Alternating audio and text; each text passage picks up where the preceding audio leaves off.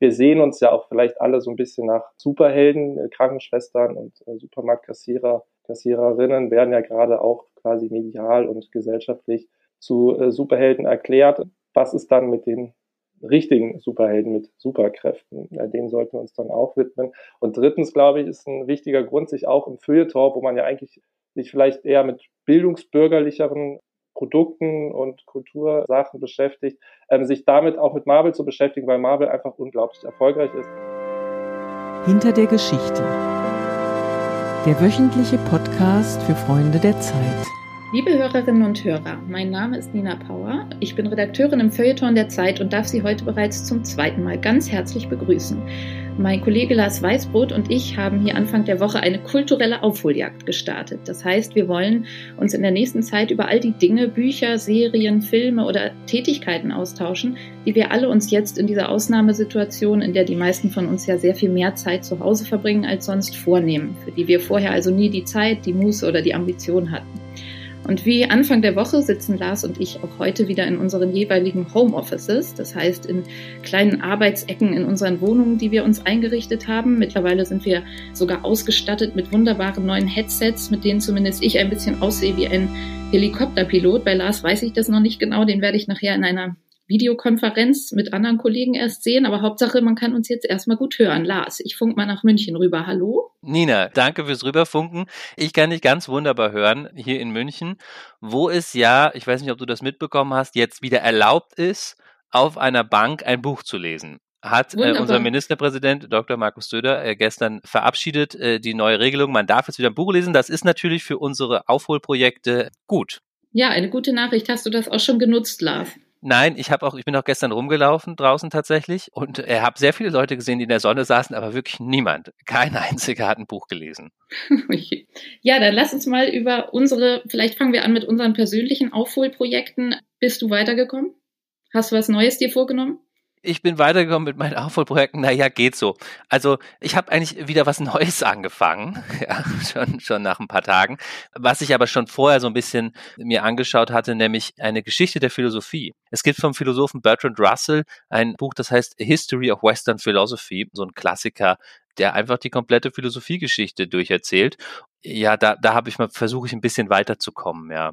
Muss man das auch auf Englisch lesen eigentlich? Also äh, ich höre das tatsächlich als auf Hörbuch. Englisch. Ja, mit so einem tollen Sprecher, der das so mit so einem britischen tollen Akzent so, äh, so sagt, ja.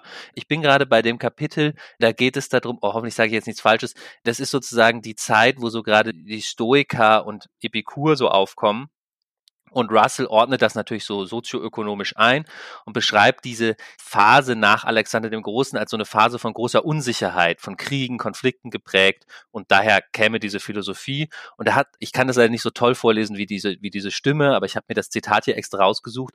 Da gab es so einen Satz, der passte sehr gut jetzt zur Gegenwart, weil dann schreibt Russell, Philosophy is no longer the pillar of fire going before a few intrepid seekers after truth, It is rather an ambulance following in the wake of the struggle of existence, picking up the weak and wounded. Wounded, Entschuldigung. Das ist natürlich eine schöne Beschreibung, was Philosophie wahrscheinlich auch jetzt gerade sein muss. Nicht so ein Wahrheitsgesuche, sondern einfach Trost für all die Leute, die nicht mehr können. Es klingt so, als würdest du den zumindest da finden, Lars. Ja, ich hatte ja mir die Geschichte der Kunst vorgenommen. Es ist interessant, dass wir beide uns so fette nochmal so die vergewissern der ganzen Geschichte vom Anfang bis jetzt. Das hat wahrscheinlich auch irgendwie was grundsätzlich Tröstliches.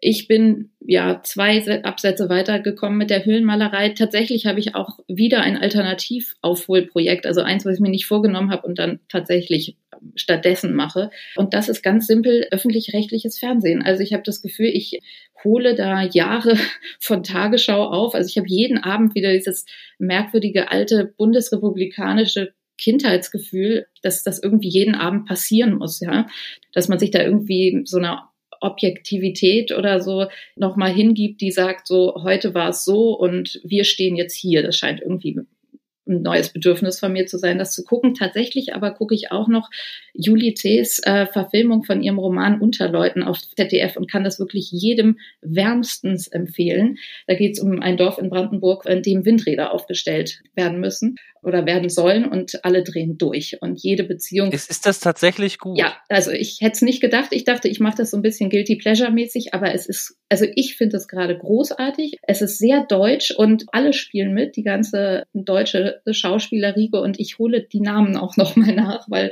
das ist dann, das sind dann die, wo man denkt, ah, den kenne ich ja aus dem Tatort oder den oder den und jetzt habe ich sie alle auf der Platte. Ähm, es gibt großartige Szenen, wie Charlie Hübner guckt in so einem Charlie Hübner Blick, wie nur er gucken kann und guckt so ganz düster, als der ist so Automechaniker und wirft dann Ulrich Nöten, der aus so einem Berliner dazugezogener Umweltschützer ist und wirft dem, also gestern Nacht, als ich das geguckt habe, warf er ihm ein Werkzeug an den Kopf, so dass Ulrich Nöten blutet und sagt, ich hole meinen Anwalt und es sind einfach großartige Szenen. Also man vergisst dabei alles. Charlie Hübner Hübner guckt mit so einem Charlie Hübner Blick, das ist so ein richtiger deutscher Feuilletonsatz. Das finde ich gut. Aber ich glaube, wir wollten auch schon zum nächsten Punkt kommen. Wir waren jetzt bei Juli C., aber wir wollten auch unbedingt noch über einen Artikel sprechen, den du in der aktuellen Zeit geschrieben hast. Und ich hätte vielleicht zur Einleitung, muss ich dazu sagen, als ich eben von der History of Western Philosophy gesprochen habe, ich höre die als Hörbuch, weil ich sie beim Laufen höre. Ich versuche sozusagen Körper und Geist zu verbinden und laufen zu gehen und dabei diese Kapitel mir äh, reinzustellen, der westlichen Geschichte der Philosophie. Erklärt ähm, denn das, äh, Zwischenfrage, erklärt das, warum du so langsam vorankommst? Beim Laufen, ja. Oder nee, beim, beim, beim, Lesen, bei beidem. Ja. Überhaupt im Leben grundsätzlich. Im Leben, ich glaube, das erklärt alles. Du hingegen hast einen wunderschönen Text geschrieben in der aktuellen Zeit über den Zauber des Laufengehens, weil wir da so eine Fotostrecke in der aktuellen Ausgabe haben über Läufer. Man sieht ja jetzt so wahnsinnig viele draußen. Kannst du vielleicht kurz was dazu sagen, wie dieses Projekt, diese Seiten entstanden sind und was du da geschrieben hast für die Leser, die es jetzt noch nicht gelesen haben?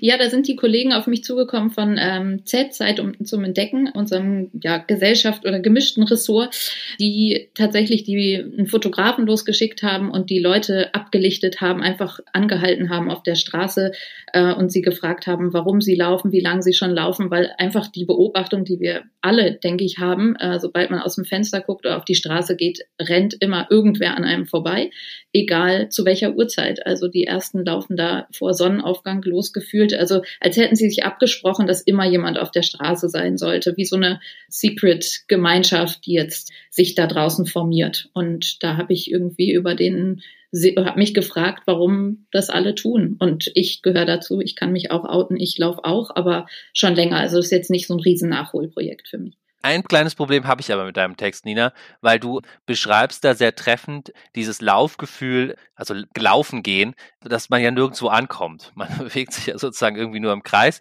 Und das, das verbindest du mit dieser Janosch-Geschichte, wo die beiden, wie heißen die beiden eigentlich nochmal nach Panama wollen, ja? Der Bär und der Tiger. Die heißen Genau, so heißen die, einfach. Nur, ja.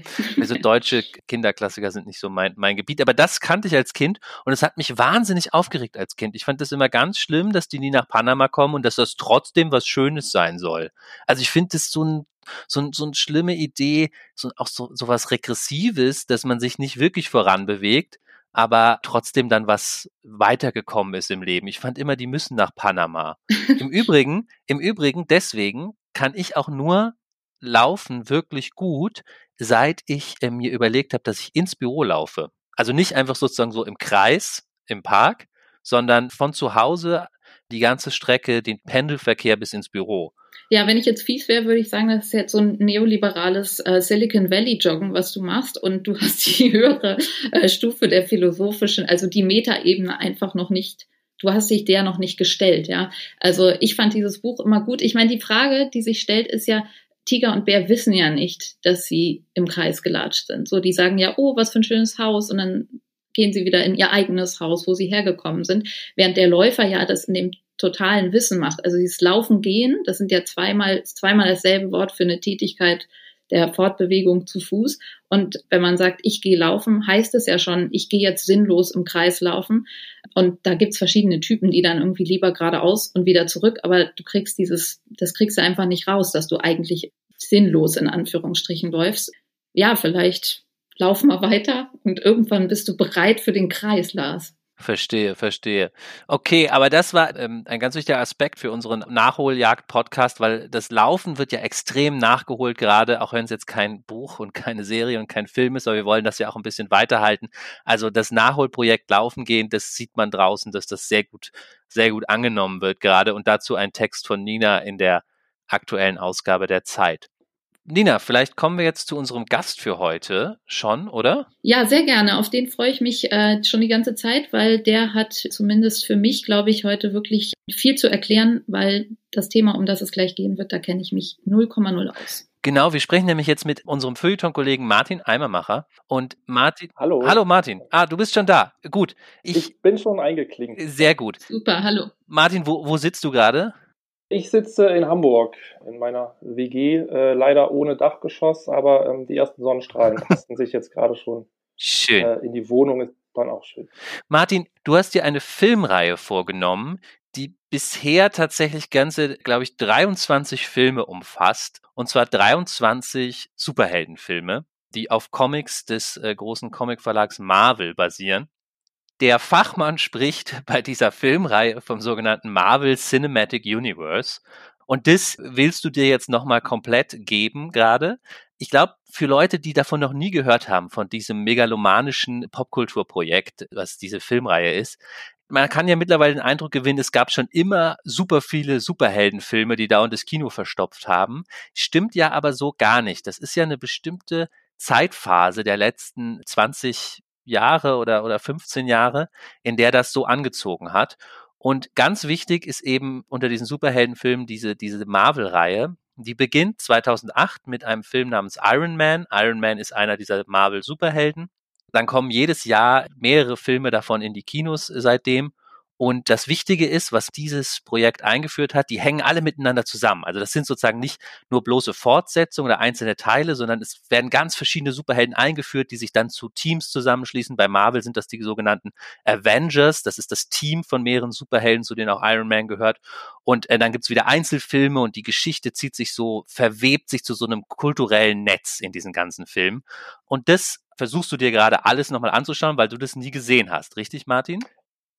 Ja, das ist korrekt, genau. Also ich bin da ein Neuling quasi in diesem Segment und bin eigentlich auch sehr skeptisch immer ähm, gewesen und vielleicht bin ich es auch immer noch gegenüber Fantasy, weil ich das immer für so eine Art überflüssige Kulturproduktion gehalten habe. Also mein Vorurteil ist, dass irgendwie Leute, meistens ja Männer, so Jungs gebliebene Männer, die jetzt irgendwie Superheldenfilme gucken oder irgendwie auch so Fantasy-Produkte, wie wo es um Drachensex geht oder so, dass bei denen doch einiges im Argen liegen muss. Also welche merkwürdige Sehnsucht ist das, dass man sich in so eine Traumwelt irgendwie wünscht. Ich habe mich aber irgendwie aus drei Gründen eigentlich dafür jetzt entschieden, wenn ich schon zu Hause bin, man muss ja aus der Pandemie das Beste rausholen, weil die Selbstoptimierung nicht ruht, dann möchte ich Marvel gucken, weil erstens, äh, Marvel wurde vor einigen Jahren von Disney aufgekauft und Disney ist jetzt ja zufälligerweise genau mit Beginn dieser ganzen Ausgangsbeschränkungen äh, mit dem Streamingdienst Disney Plus an den Start gegangen, wo die ganzen Marvel-Filme auch zu sehen sind. Und wenn das kein Zufall ist,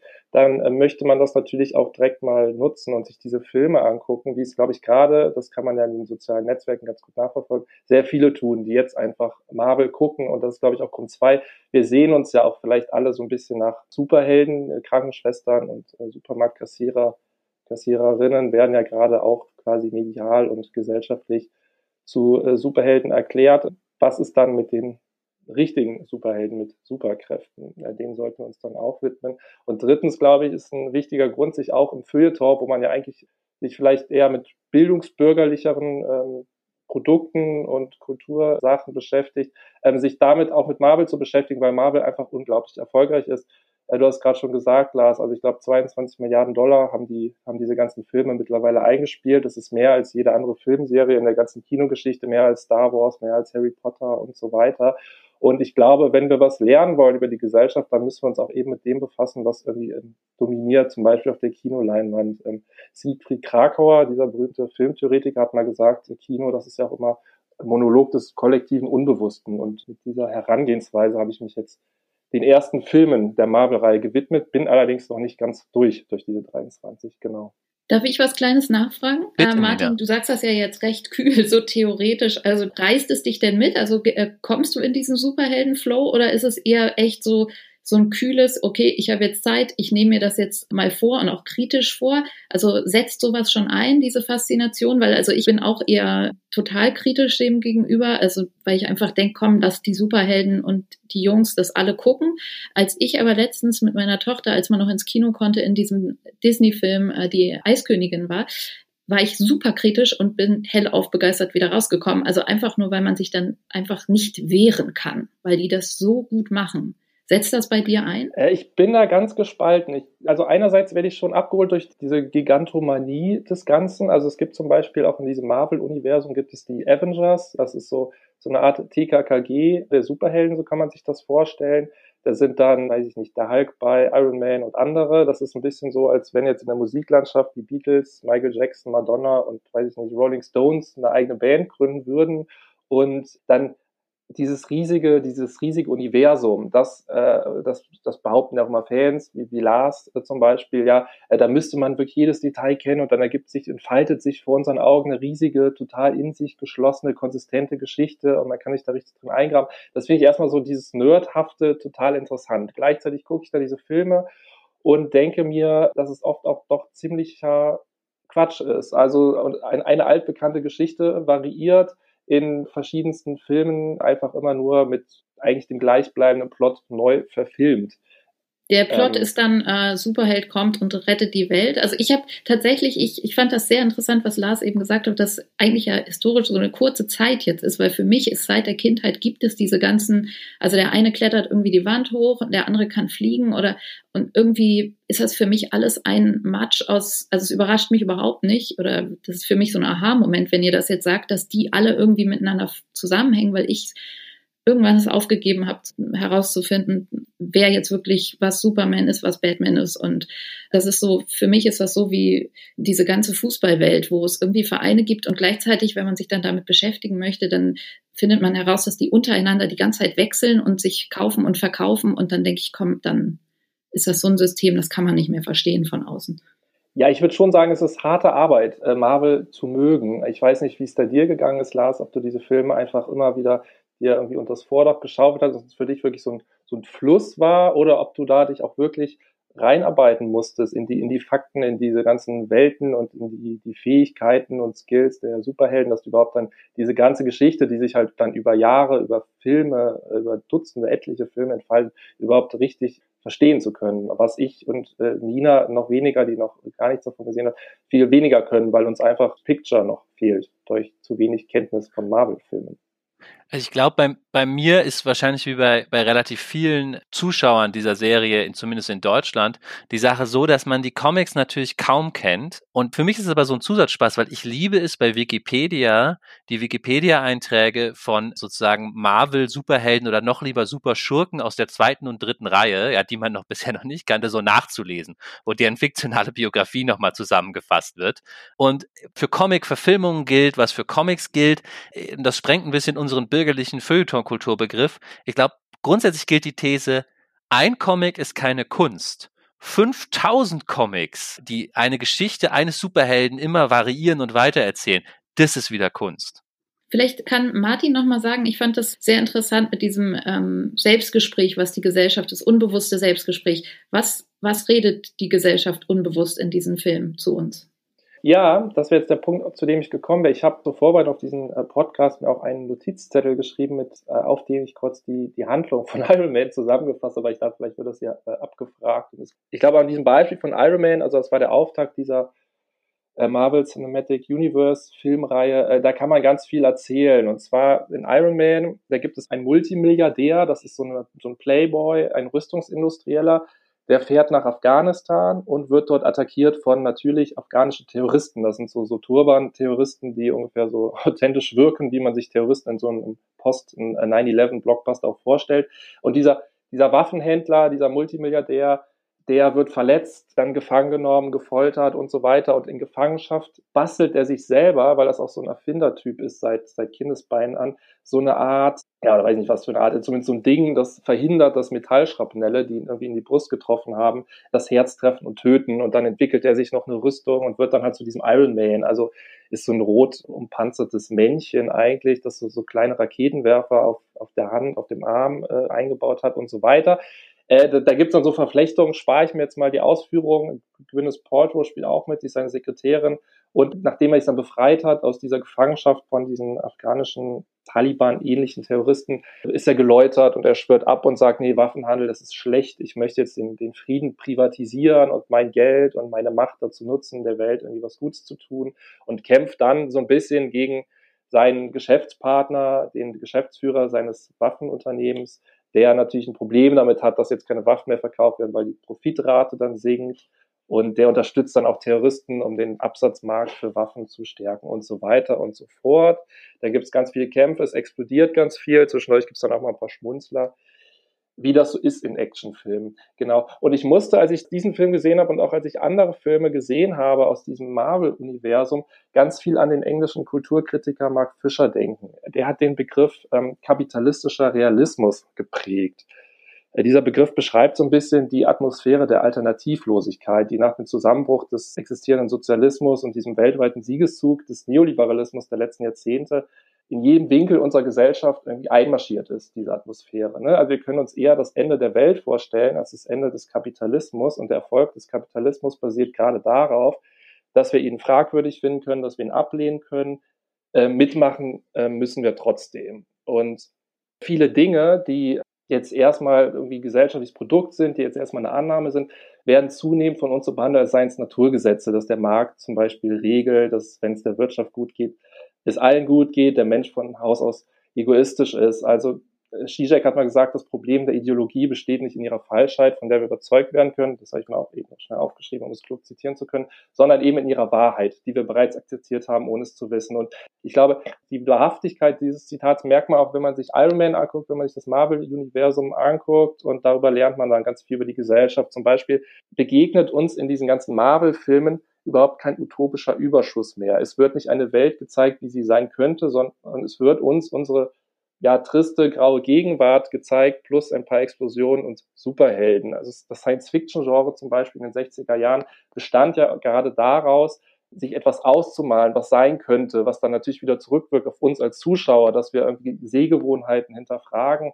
Das ist aber heute in der Kulturlandschaft generell und in den Marvel-Filmen erst recht gar nicht mehr ähm, möglich. Da ähm, da, da gilt äh, ein unternehmerischer Heroismus, also der Protagonist von Iron Man zum Beispiel, der Multimilliardär, der setzt sich dann für die Sachen ein, wie Bill Gates Geld spendet heutzutage und nicht zu Unrecht und nicht zufällig ist äh, diese Figur des Iron Man auch angelegt an Elon Musk. Muss man einfach denken, das ist eine, eine große Ähnlichkeit. Also alles wird regiert von Unternehmen, eine gesellschaftliche Debatte, eine Zivilgesellschaft, politische Prozesse, die finden in diesem Marvel-Universum gar nicht mehr statt. Es ist also letztlich ein postdemokratischer Zustand, in der Philanthropen aus der Elite dann äh, für die Menschheit kämpfen. Aber Martin, vielleicht, vielleicht, vielleicht muss ich dann kurz mit einer Frage dazwischen gehen, weil ich finde das alles total schlüssig, was du sagst. Und du hast auch in der Zeit über dieses Buch, was du erwähnt hast, von Mark Fischer in unserem letzten Literaturspezial einen schönen Text geschrieben, wo man das nochmal gut nachlesen kann auch. Nur mein erster Gedanke ist jetzt, das stimmte ja alles, aber ist dieser kapitalistische Realismus, wie Mark Fischer das nennt, was du da beschreibst, ist das nicht spätestens jetzt wirklich vorbei mit dem, was da gerade da draußen passiert? Ist das jetzt nicht die Welt von gestern, die wir da nachholen? Das kann sein. Man könnte auch das vielleicht sogar zuspitzen und sagen, der kapitalistische Realismus, der so in den Nullerjahren die Kulturlandschaft, die politische Landschaft massiv geprägt hat, war noch schön vergleichsweise mit dem, was uns jetzt äh, nicht nur vor der Tür steht, sondern bereits vielleicht auch drin ist. Also dass man eher sprechen könnte von einem surrealistischen Kapitalismus. Also wenn man sich zum Beispiel Donald Trump anguckt, der anders als Bush damals gar nicht mehr vorgibt, äh, jetzt für das Gute einzustehen, sondern so eine gewisse Maniac-Haftigkeit äh, ganz selbstbewusst an den Tag legt. Also ein bisschen was Psychopathisches, man könnte natürlich auch sagen, der große Erfolg des Joker, dem, dem Kinofilm aus dem anderen großen Comic-Universum von DC Comics letztes Jahr, zeigt auch, dass jetzt die Psychopathen regieren, die äh, die Regeln des Systems nicht mehr ernst nehmen und sie überfüllen. Und dann ist natürlich jetzt genau die Frage, wie ist das jetzt mit Corona? Wird es die Welt wieder geben wie vorher? Okay, das sind ja äh, mutmach mutmachende Worte von, von Martin zu diesem Thema. Vielleicht können wir verabreden, dass Martin das in einem Jahr oder je nachdem, was die Virologen sagen, ne, vielleicht in anderthalb Jahren nochmal für uns guckt und dann sagt, okay, Avengers war eigentlich alles gar nicht so schlimm damals, jetzt ist viel schlimmer oder ach, süß, damals dachten wir noch, der Kapitalismus muss sein und der Weltuntergang ist das, was wir uns vorstellen können und jetzt ist es andersrum. Ja, also vielleicht gucken wir nochmal. Martin, darf ich dir zum Abschied noch eine ganz andere Frage stellen? Stimmt das irre Gerücht, dass deine WG sich in der Quarantäne jetzt eine Tätowiermaschine nach Hause kommen lassen hat? Äh, also das möchte ich aus versicherungsrechtlichen und ästhetischen Gründen erstmal gar nicht kommentieren, aber ich denke womöglich schon jetzt aus eigener Betroffenheit seit kurzer Zeit ganz neu über das Verhältnis von der äh, Trennung von Künstler und Kunstwerk nach. So viel kann ich sagen und vielleicht komme ich erstmal nicht mehr in Shorts in die Redaktion. genau. Ja, in diesem Sinne vielleicht dann auch. Mögen wir uns bald in der Redaktion und woanders äh, wiedersehen, wenn wir uns wieder nach Corona ja ablecken und anhusten und so weiter können. Würde mich freuen. Ja. Vor allem ablecken, ja.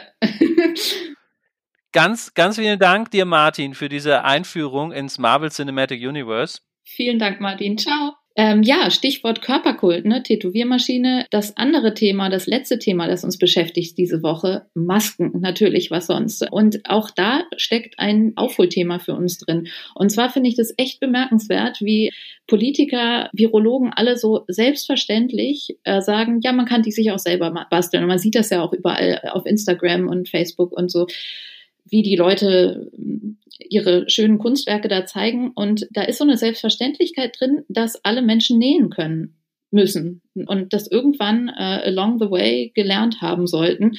Da scheint mir so eine so eine Nachholphase, jetzt hat mir ein Kollege gerade gesagt und ein Nachbar, Hefe sei überall ausverkauft, Mehl ist ja auch überall ausverkauft. Also backen, nähen, ja, und auch dieses nachkriegsartige Tauschen, also ich tausche Hefe, gibst du mir irgendwie einen Mundschutz oder so, das sind alles so so Nachhol Projekte von groß, klassischen Großmuttertätigkeiten, habe ich das Gefühl.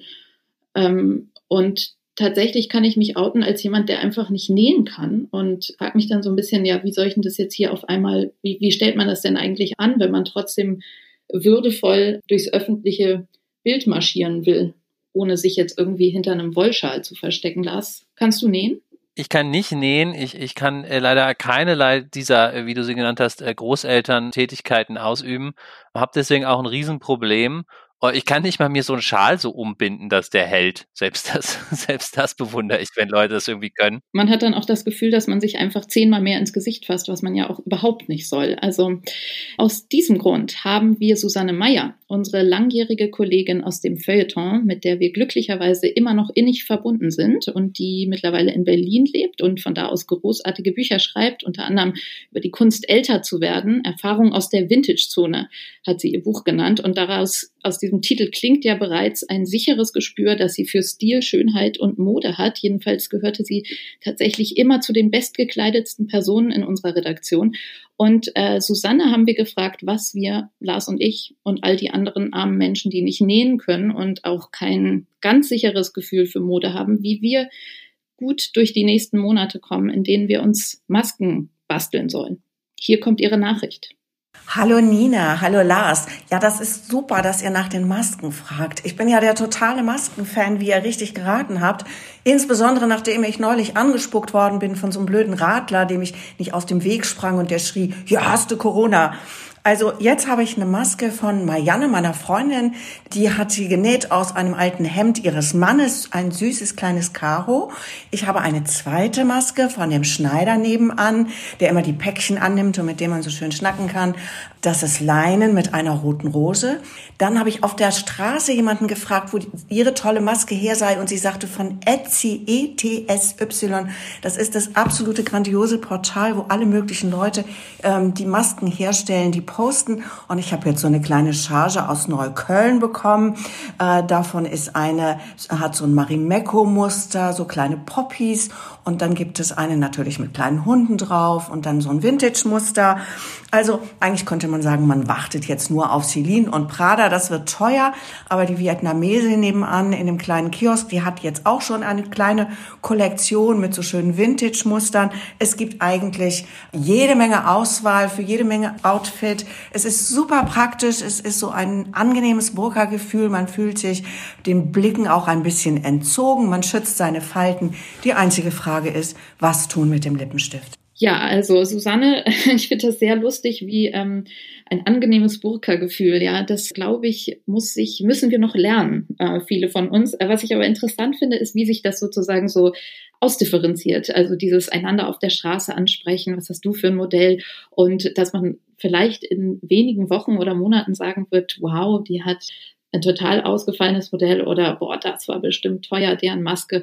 Also vielen Dank, Susanne, für diese Einschätzung. Und was dabei ja herauskommt, äh, ist das, was ich vorhin schon gesagt habe. Es gibt ja so eine neue Tauschkultur. Das heißt, was mache ich, wenn ich nicht nähen kann? Ich muss gute Freunde haben oder gute Nachbarn, die mir helfen und mit denen ich vielleicht gegen andere Naturalien tauschen kann. Nina, ich würde jetzt, glaube ich, nochmal unsere Hörer auffordern, uns, uns was zu schreiben und zu schicken. Ja, wir haben das in der ersten Folge schon mal gemacht. Sie können an freunde.zeit.de mailen und uns sagen, was Sie gerade nachholen, das Nähen, Marvel-Filme oder ganz was anderes oder nochmal Siegfried Krakauer lesen oder Mark Fischer, gerne natürlich in einer lokalen Buchhandlung bestellen. Auch auf Twitter. Wir sind beide auf Twitter, da können Sie uns auch anschreiben. Sonst freunde at zeit.de. Erzählen Sie uns, was Sie nachholen. Eine Sache hattest du auch schon rausgesucht, Nina, oder zum Abschied, äh, was uns jemand geschrieben hat?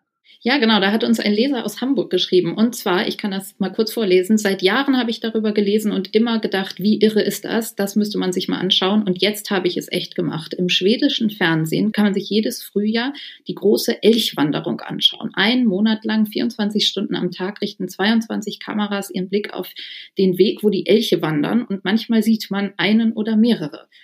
Also das ist, sei ganz beruhigend, schreibt hier der Leser. Es heißt, wir können den Link posten unter unserem Podcast Störer. Ich habe ihn dann nämlich noch kontaktiert, wie ich das aussprechen soll. Stura Elchwanderingen. Und ich habe ihn auch gefragt, ob er schon einen gesehen hat und eine schöne Pointe, er hat noch keinen gesehen, aber er ist großer Schweden-Fan und es ist unklar, ob er dieses Jahr hinfahren kann. Deswegen hat er dann ähm, schon mal die Webcam angeschmissen.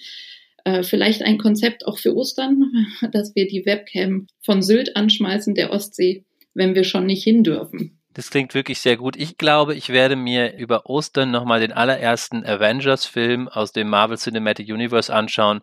Denn im Gegensatz zu Martin hat mir das immer Hoffnung gemacht, mir diese, mir diese Filme anzuschauen. Das werde ich garantiert nicht machen, aber wir, ich werde Hoffnung in irgendeinem Aufholprojekt ganz sicher finden und darüber unterhalten wir uns nächste Woche wieder, Lars. Darauf freue ich mich. Mir hat das wieder großen Spaß gemacht und ich sage dir und allen Zuhörerinnen und Zuhörern frohe Ostern und bis ganz bald.